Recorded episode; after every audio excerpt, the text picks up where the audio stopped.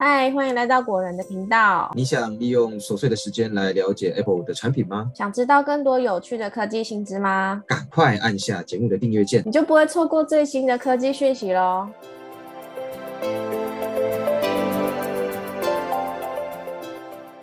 嗨，大家好，欢迎来到果仁聊科技，我是 Silver。嗨，大家好，我是 Robert。又来到每周的果仁科技周报时间。那这个礼拜呢，总共有七则科技新闻要跟大家分享哦。因为每一则新闻呢都非常的有趣，然后主要都是跟，不是都是跟。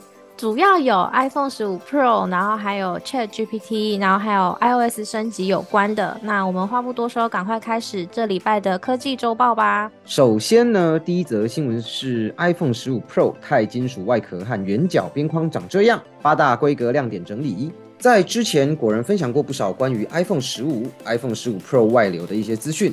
最近呢，又有外媒分享一组看起来非常真实的 iPhone 十五 Pro 的渲染图。是 iPhone 十五 Pro 换上钛金属材质和圆角边框后的样子。今天呢，就来帮大家整理一下目前 iPhone 十五 Pro 的八个预测亮点。首先，第一个亮点呢是 iPhone 十五 Pro 可能会采用钛金属材质，还有圆角边框。那这个呢，也算是外形上面最大的亮点之一哦。就是把边框改成钛金属材质，这种材质它可以让边框更加坚固，而且不会有大量的指纹残留。那第二点呢，是边框会变得更窄，而且会比 iPhone 十四 Pro 的边框还要更窄一些。那第三点是相机会更加的突出。那 iPhone 十五 Pro 的相机模组预测会采用全新的感测器技术来捕捉更多的光线，然后减少某些设定中的过曝啊，或者是曝光不足等等等的情况。那第四点呢，是会采用 USB-C 来取代 Lightning。那因为我们之前也有介绍过嘛，欧盟呢已经通过立法。它要求所有的厂商在欧盟境内贩售的电子产品都需要统一使用 USB-C 充电，所以大家也猜测十五 Pro 呢可能会改用 USB-C 充电孔来取代原本的 Lightning。再来第五点是使用固态音量键与静音键，这也是外观功能上另一个很大的变化哦。音量键和静音键可能会改成固态按键而非实体按键，但是呢按压的时候啊同样会有震动回馈的效果。第六个是将加入新色，呃，这个颜色是酒红色，并可能呢会取代 iPhone 十四 Pro 的深紫色，而且啊还推测说白色、太空灰和金色会继续使用。第七点是外形将会比 iPhone 十四 Pro 小一点点，iPhone 十五 Pro 还是维持着六点一寸的荧幕大小，但是因为边框变窄了。所以外形上呢可能会小一点点。根据流出的规格显示哦，iPhone 十五 Pro 的尺寸呢为七零点四六乘上一四六点四七 mm，厚度呢则是八点二四 mm，而十四 Pro 的尺寸呢则是七点四五乘上一四七点四六 mm，厚度呢则是七点八四 mm。第八点是可能使用最新的 WiFi 六一无线技术，而且呢仅限于 iPhone 十五 Pro 与 iPhone 十五 Pro Max 提供。那以上呢，就是关于 iPhone 十五 Pro 的八点预测总整理。是的，那以上整理呢，就给大家参考啦。我们期待秋季发表会的到来。再来是第二则新闻，就是苹果有新规定了。不升级 iOS 就不能使用 Apple Music 或是 Apple TV 等服务。根据一个 Twitter 账户 Stella Fudge 的消息指出，苹果可能计划在五月初的时候呢，停止部分旧版的 iOS 啊、iPad OS 跟 Mac OS，还有 Watch OS 跟 TV OS 版本使用，除了 iCloud 以外的 Apple 服务。而且这个账号是一个有可靠记录的消息来源，它过去呢曾经正确的透露了。AirPods Max，还有 AirTags 的实际照片，以及 M1、iPad Pro，还有 iPhone 十二系列等产品的详细资讯，所以大家都觉得这次的消息呢，非常有可能是真的。那在这则消息中提到，如果你的设备呢目前执行的是以下这些 OS 版本，未来呢你将无法使用除了 iCloud 以外的苹果服务。首先，第一个是 iOS 十一到 iOS 十一点二点六。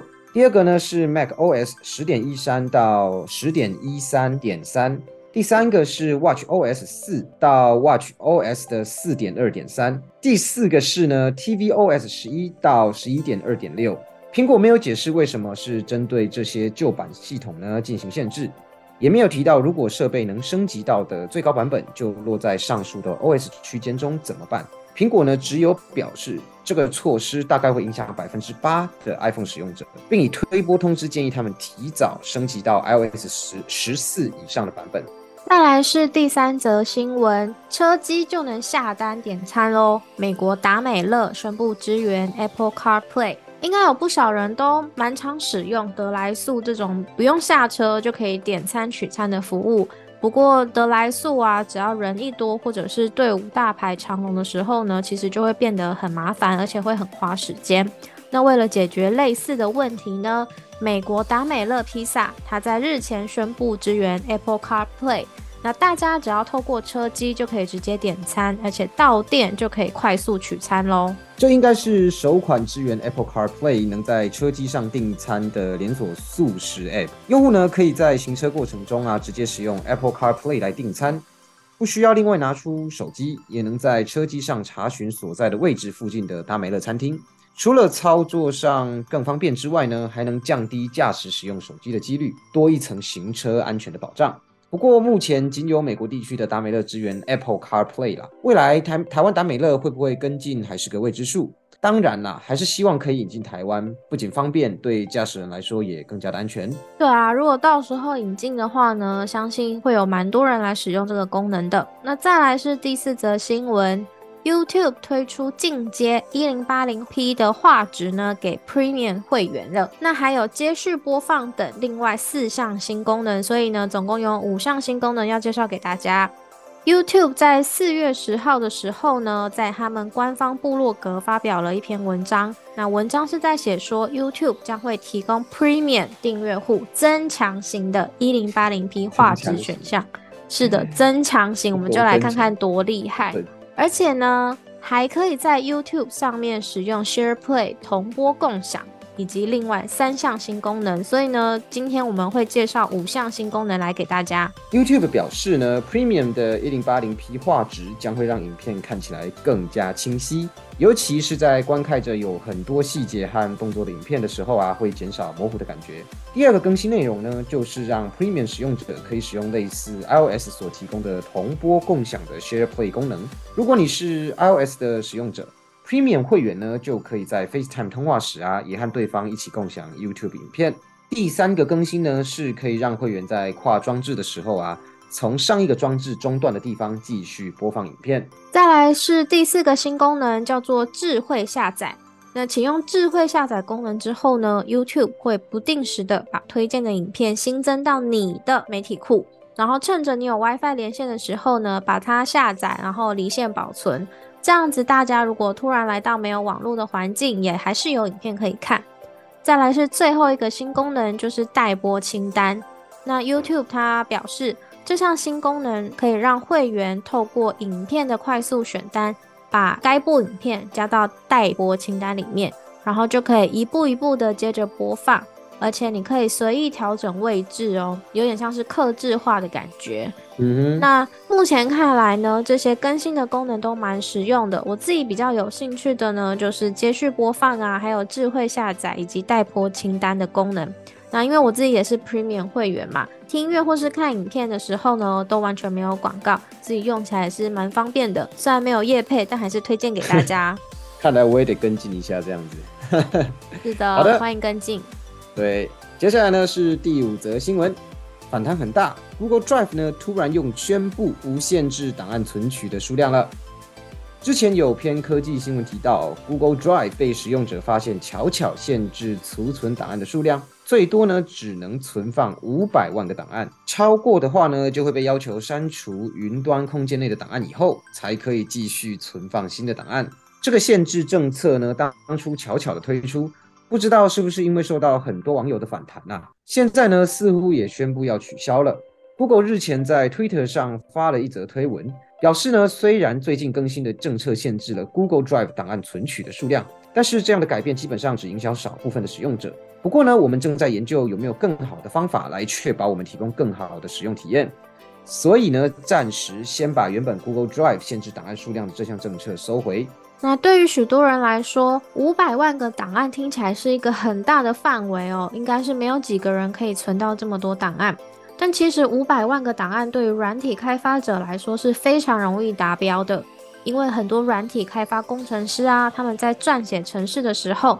可能会把档案存在 Google Drive 当做备份啊，或者是做其他相关的应用。但很多城市的 library 里面呢，往往是一大堆小档案所组成的。那 Google Drive 在声明中也表示，会持续寻找更好的方法来提升大家的使用体验，也表示呢，未来还是有可能会有限制档案存放数量的第二版本。所以到时候大家也要就是留意备份的部分啦。是的，再来第六点是用赖玩 Chat GPT，小心诈骗。过几天呢，你会发现 AI 机器人变真人。Chat GPT 聊天机器人呢，似乎在大家的使用上有越来越依赖的趋势。不久前呢，开始有许多人把 Line 跟 Chat GPT 整合起来，然后分享给其他人使用。但是有不少人啊，最近开始发现，怎么原本加入的 Line Chat GPT 账号机器人好像都不会回应讯息了，甚至呢还会传奇怪的讯息过来。像有一名网友呢，他就分享自己跟这个 Line Chat GPT 机器人聊天的经验哦。他本来是加了一个就是 Line 的 Chat GPT 账号，然后一开始也用的蛮开心的，就是跟 AI 互动很有趣这样子。但是呢，账号有一天突然就变成了真人来回复他。那其他的网友看到之后呢，也纷纷留言分享自己也有相同的经验，而且他们觉得对方呢应该就是诈骗集团没有错了。那为什么会发生这样的事情呢？我们先从 Line Chat GPT 这项服务开始介绍。那这项服务呢，主要是透过 Open AI 释出的 GPT API 去串接到 Line 的开发者账号，这样子就可以在 Line 上面透过 GPT AI 来使用 Chat GPT。那诈骗集团应该就是利用这样的方式，他先制作一个可以提供 Chat GPT 账号的官方账号，然后先大量散播这个服务的讯息。这些假的 Chat GPT 账号呢，一开始一定是正常提供 AI 聊天机器人的服务啊，但是等到一段时间以后啊，诈骗集团就会把类似 Chat GPT 的 AI 聊天机器人回复功能解除，然后就变成真人回复了这样。然后他们这些真人呢，开始会以各种的理由啊方跟方式来想办法诈骗你。那也建议这种诈骗的 Line 账号给的连接，建议大家都不要点击。也可以安装像是趋势科技行动安全防护 App 之类的防诈骗工具，帮你判断连接是否安全。不安全的话呢，还可以帮你封锁，不让你有任何被诈骗的机会。所以呢，以上防诈骗资讯呢，就分享给大家啦。是的，大家使用 Chat GPT 的时候一定要小心诈骗哦。再来是最后一则新闻啦，利用 Forever Voices 在手机上跟贾伯斯还有泰勒斯等名人大咖对话。Forever Voices 这间 AI 语音公司，他们最近在 Twitter 上面发布了一项新的语音技术服务，主要是利用 AI 的学习技术来重新呈现名人的声音，而且可以透过 Telegram 让使用者和他们对话。那在 Twitter 上面呢，他们展示了四个不同人物的对话范例，像是贾伯斯啊、川普啊、泰勒斯啊，还有 Forever Voices 他们自己的创办人 John。这个 AI 语音服务目前仅提供在 Telegram 上使用啊，其他像是 WhatsApp、iMessage 或 Messenger 上目前还不支援。使用者呢可以用打字的，或是说语音输入的方式来输入你想要对话的内容。但目前只支援英文、意大利、西班牙、法文、德文、葡萄牙语跟日文。哎，竟然没有中文哎，Silver。对啊，所以我们不能用了。对，既然不能输入中文来跟 Forever Voices 的 AI 机器人对话。虽然这项 AI 语音服务是蛮有趣的，但是呢，大家也不要想成是贾博斯在回复你，然后期待他可以给你很多关于 Apple 的消息，或者是说跟川普对话的时候呢，期待他会给你很多就是美国总统的机密情报。因为其实呢，他们只是套上了这些人的声音，它本质上面呢就是一个 AI 机器人，所以 AI 回复的内容还是会跟你问的问题有直接的关系。那我们举个例来说，当你问贾伯斯可不可以告诉我谁是贾伯斯，那他的回答呢就会是：当然，贾伯斯是苹果的联合创办人，而不是说当然我是苹果的联合创办人，就是它的本质就还是机器人在回答你的问题。对，是 Forever Voices 基本上是一个要收费的服务，每个月呢二十美元，然后可以无限制的使用。所以也就是说，你假设二十四小时要跟他讲话也是可以了哈。但是目前是免费试用的阶段啊，这期间呢不收费，不知道什么时候呢会结束。所以呢，如果有兴趣的人可以去玩玩看啦。是的，那以上就是七则科技新闻啦。本周的资讯量算是蛮丰富的，但是主要都是跟。